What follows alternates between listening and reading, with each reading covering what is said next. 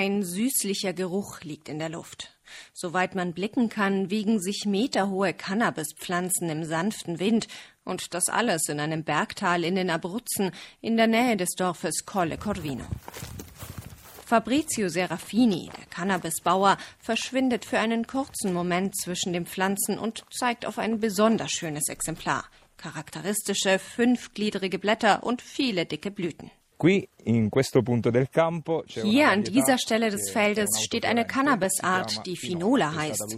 Der größte Teil des Feldes ist mit der Art Silvana bepflanzt, eine Art, die zertifiziert und legal ist. Denn der Anbau dieser Pflanzen ist in Italien tatsächlich legal. Seit einer Gesetzesänderung dürfen Landwirte Cannabis anbauen, wenn der THC-Gehalt höchstens 0,2 Prozent beträgt. THC ist der Stoff in der Pflanze, der berauscht. In seinem legalen Cannabis gäbe es zwar kaum THC, aber dafür viele andere Stoffe, die entspannend und schlaffördernd wirken, erklärt Fabrizio Serafini. Inwieweit es legal ist, diese legalen Cannabissorten zu rauchen oder zu Konsumzwecken zu verkaufen, das ist nicht ganz so eindeutig. Aber toleriert wird es in Italien, jedenfalls momentan. Immer mehr Shops im ganzen Land bieten Cannabis an, in kleinen bunten Tütchen oder auch als Cannabiskekse. Auf dem Feld prüft Fabrizio Serafini gerade, ob die Bewässerungsanlage funktioniert.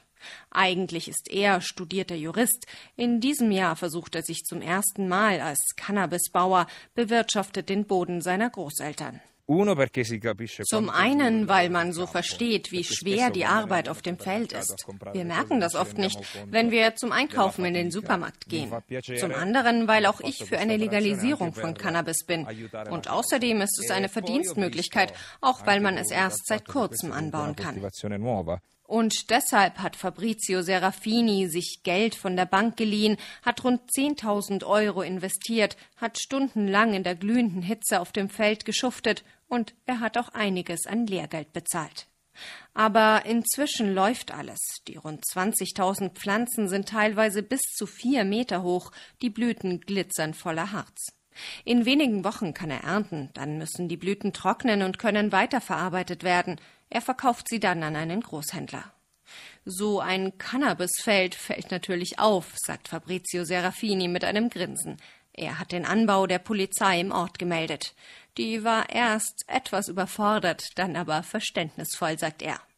Die legalen Pflanzen sehen genauso aus wie die illegalen und riechen auch genauso.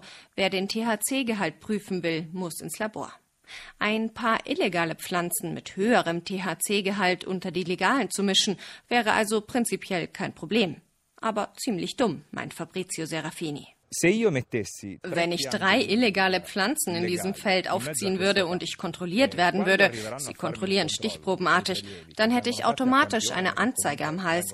Mein Feld würde komplett vernichtet werden. Ich würde alles verlieren, was ich investiert habe und ich müsste auch noch persönliche Konsequenzen tragen. Also, ich weiß nicht. Fabrizio Serafini ist nur einer von etwa 2000 Cannabisbauern in Italien, sagt Luca Marola. Er hat im norditalienischen Parma Easy Joint gegründet, eine Firma, die legales Cannabis verkauft und nach eigenen Angaben etwa 70 Prozent Marktanteil hat. Doch es gehe ihm nicht um das Geld, sagt er. Marola kämpft schon seit Jahren für die Legalisierung von Cannabis, egal mit welchem THC-Gehalt. Das Phänomen Cannabis Light unterstützt die Legalisierung, weil es den Konsum von Cannabis und die Blüte an sich normal macht. Dass es normal und zu einem Trend wird, ist die erste Phase, um diese Pflanze, die die wenigsten wirklich kennen, zu enttabuisieren. Die Pflanze frisst keine Menschen, sie beißt nicht. Doch die rechte Partei Lega, die der aktuellen Regierung angehört, hält das legale Cannabis für nicht so harmlos, sondern sieht es als eine Art Einstiegsdroge. Sie will die Shops schließen lassen, die Gesetze ändern. Wann und ob das wirklich passiert, ist noch nicht klar. Cannabisbauer Fabrizio Serafini hofft, dass es nicht so weit kommt. Oder wenigstens erst, nachdem die Ernte von diesem Jahr eingebracht ist. Sonst, sagt er, wäre die ganze Arbeit umsonst und er ruiniert.